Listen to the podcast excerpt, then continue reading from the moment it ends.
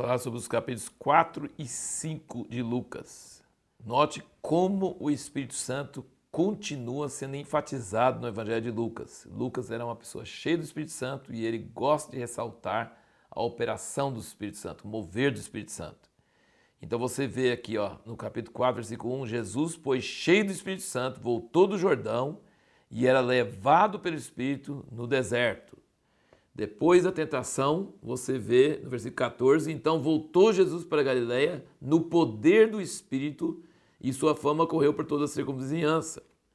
E aí, quando ele estava em Nazaré, ele leu a passagem de Isaías, em versículo 18, diz: O Espírito do Senhor está sobre mim, porquanto me ungiu para anunciar boas novas aos pobres. Então, o Espírito Santo está sobre Jesus depois do batismo, ele foi gerado pelo Espírito Santo no ventre de Maria, teve várias pessoas cheias do Espírito Santo falando sobre ele, profetizando sobre ele, Isabel, João pulando no ventre de Isabel, é, Maria, mãe dele, falando, cantando no Espírito, Zacarias profetizando no Espírito, e agora Jesus foi batizado no Espírito, é, que desceu em forma corpórea sobre ele no batismo, e agora o Espírito leva ele para o deserto. E aí ele foi tentado em três áreas que nós também somos tentados.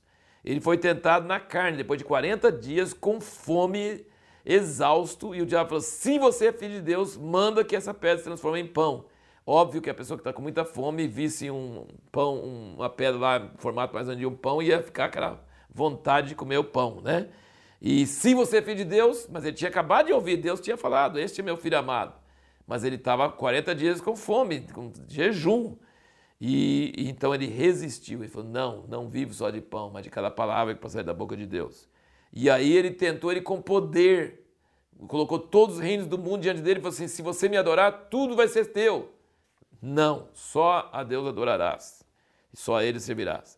E a terceira forma era subir no pináculo do templo e pular e impressionar todo mundo com o seu poder espiritual, fazer sensacionalismo com sua, ser o super-homem, ser né, aquela pessoa que tem é, atributos é, sobrenaturais. Né? Então, assim, são três áreas a carnal, né, os apetites carnais, a vontade de ter poder e a vontade de ter fama. Essas três coisas nos atacam também. E Jesus venceu todas as três tentações. Coisa maravilhosa. E o que, que nós podemos aprender disso? Que é a pergunta que nós é, falamos no último vídeo, nós falamos qual a lição mais importante que nos ensina. Não faça nada para salvar você mesmo ou para aparecer diante do mundo que Deus não te mandou fazer. Não faça nada. Não faça nada para provar alguma coisa. Não faça nada que Deus não mandou fazer. Passe falta, fique com fome, fique em situação adversa, mas espera em Deus, confia em Deus, espera somente nele e não faça nada, não ouse fazer nada por você mesmo. Faça as coisas que Deus faz, fala para fazer e não as coisas que você é tentado a fazer para provar alguma coisa ou para suprir alguma coisa. Isso, essa é a lição mais importante que nós podemos aprender da tentação de Jesus. Nós vemos mais uma vez a pregação dele em Nazaré, que a, é, e aqui só que entra em mais detalhes, tá? E aqui fala qual foi a pregação que ele deu em Nazaré. Aqui não, você não encontra isso nos outros, nos outros evangelhos. Ele abriu o livro de Isaías e ele leu uma das poucas passagens do Velho Testamento que fala sobre a primeira vinda e ele parou na vírgula, porque daquela vírgula em diante já seria a segunda vinda. Ele fechou o livro numa vírgula, no meio de uma frase, e fechou e falou: Hoje se cumpriu essa escritura diante dos vossos olhos.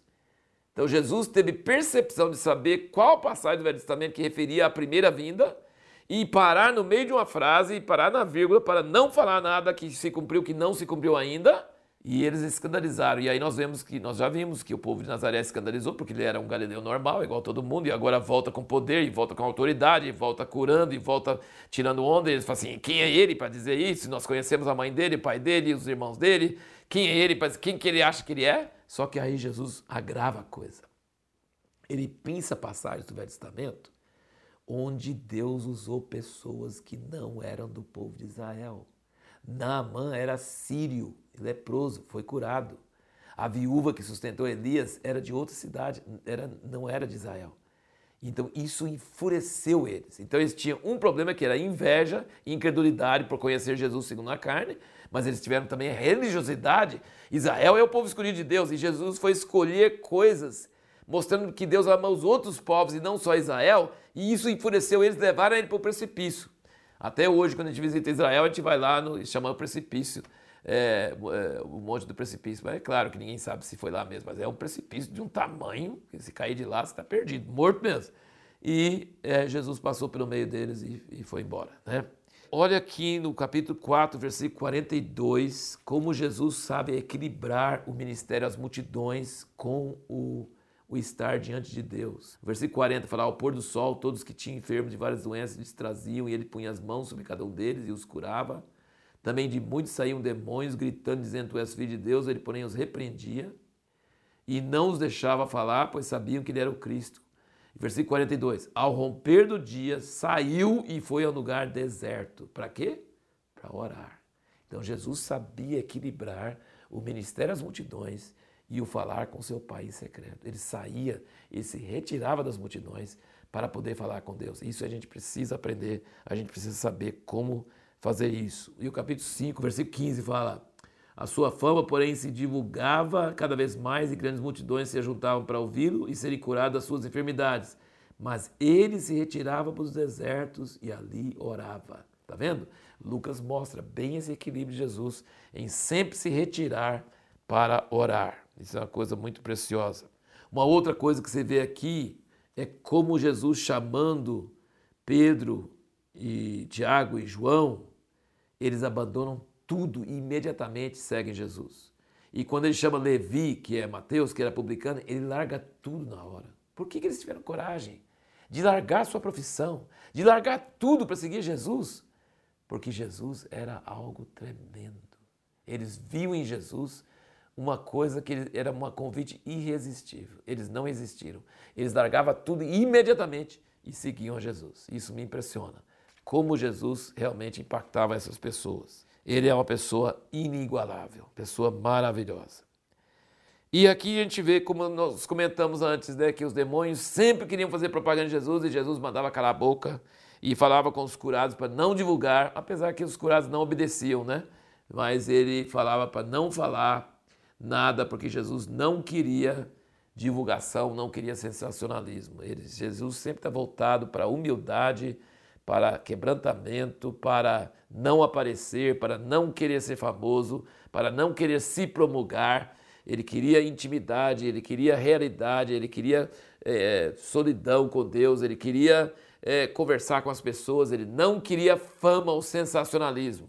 Ele não deu lugar ao diabo naquela tentação de pular e ser salvo e mostrar para todo mundo: estou aqui, eu faço as coisas. Ele não queria isso e no seu ministério ele continuamente fazia isso, né? Ele continuamente fazia dessa forma. E a pergunta que nós queremos responder no próximo vídeo é: por que os religiosos odiavam tanto a Jesus? E por que Jesus os denunciava tanto?